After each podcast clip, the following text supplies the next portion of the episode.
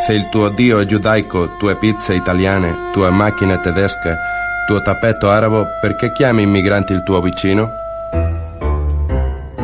Si tu Dios es judío, tus pizzas italianas, tu coche alemán, tu alfombra marroquí, ¿por qué llamas inmigrante a tu vecino?